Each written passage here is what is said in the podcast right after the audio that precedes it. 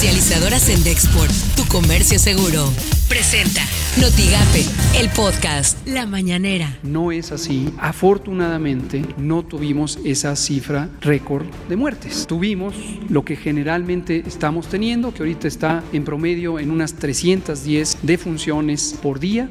Se está enviando un equipo de apoyo para prevenir los efectos que pueda causar el huracán Delta.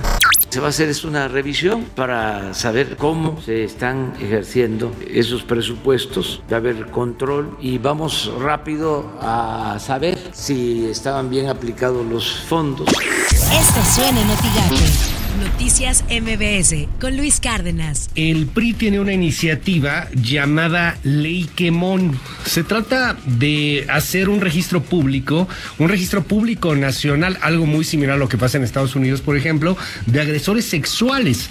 El registro público también tendría los nombres de los deudores alimentarios, es decir, de los papás y mamás porque hay ambos ahí que no pagan pensiones.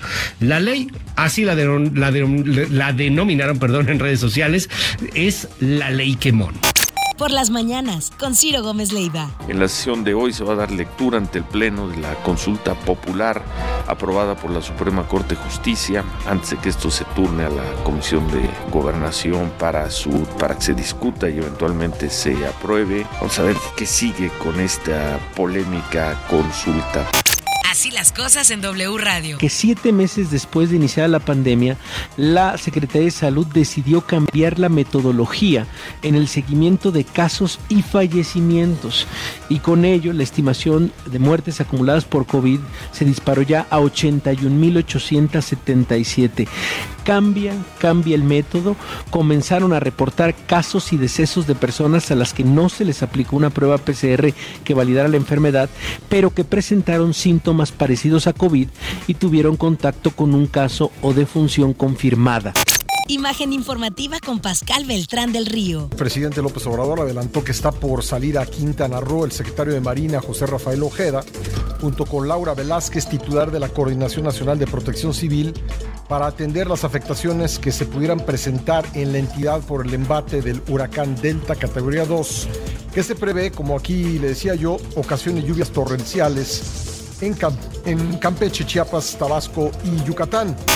Editorial Notigape, con Martín Cifuentes. Es difícil encontrar una actividad que no haya sido alterada o afectada por la pandemia, pero sin duda la industria restaurantera ha sido de las más afectadas. Lo sabemos, muchos establecimientos de este sector, pequeños, medianos, grandes, tuvieron que cerrar cuando inició este confinamiento y otros solamente ofrecieron servicio a domicilio o para llevar. Los censos del 2019, que es el último dato que se tiene, nos dice que en México había, había 581.530 negocios dedicados a la preparación de alimentos. Ellos, los restaurantes, ocupaban a 1.997.000 personas, pero el problema vino con la pandemia.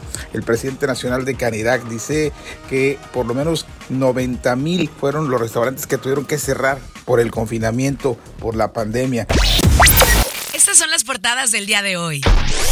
El Mercurio de Tamaulipas auditarán gestión de Jico. No habrá borrón y cuenta nueva, aseguran. El Mañana de Nuevo Laredo reabre IMSS guarderías. La red de Altamira abrirán playas en la zona conurbada. Reforma acuerda gobierno e iniciativa privada 39 obras por 297 millones de pesos. La jornada ajusta Secretaría de Salud cifras de COVID. Decesos crecen a 81.877. El Universal, plan de la 4T, revive el polémico tren México-Querétaro.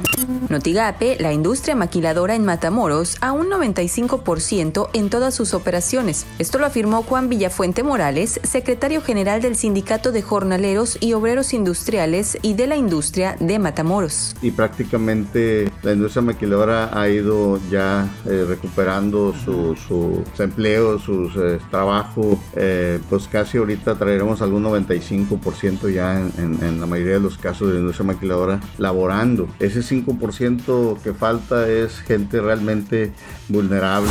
Lo que tienes que saber de Twitter. Arroba contra República MX México suma un total de 81.877 fallecimientos y 789.780 casos de COVID-19. Estas cifras se alcanzaron luego de que la Secretaría de Salud integró a la estadística nuevos casos considerados como confirmados por dictaminación. Arroba NBC News. Trump vuelve a la Casa Blanca tras pasar tres noches en el hospital Walter Reed. Arroba periódico 5. En el Aeropuerto Internacional de Tampico, gobernador atestigua la entrada en operaciones de la empresa Volaris con la ruta Ciudad de México-Tampico, Ciudad de México. Regresa a su servicio luego de cinco años de haberlo suspendido. Arroba Notiga PMX. El juez del condado de Cameron ha anunciado el cierre temporal de Boca Chica Beach debido a las actividades de SpaceX. Arroba NHC-Atlantic. Huracán Delta continúa fortaleciéndose rápidamente y ahora tiene vientos máximos de 110 millas por hora. Se espera un fortalecimiento adicional y se pronostica que será un huracán mayor cuando se mueva sobre la península de Yucatán. Comercializadora Sendexport, tu comercio seguro, presentó Notigape, el podcast.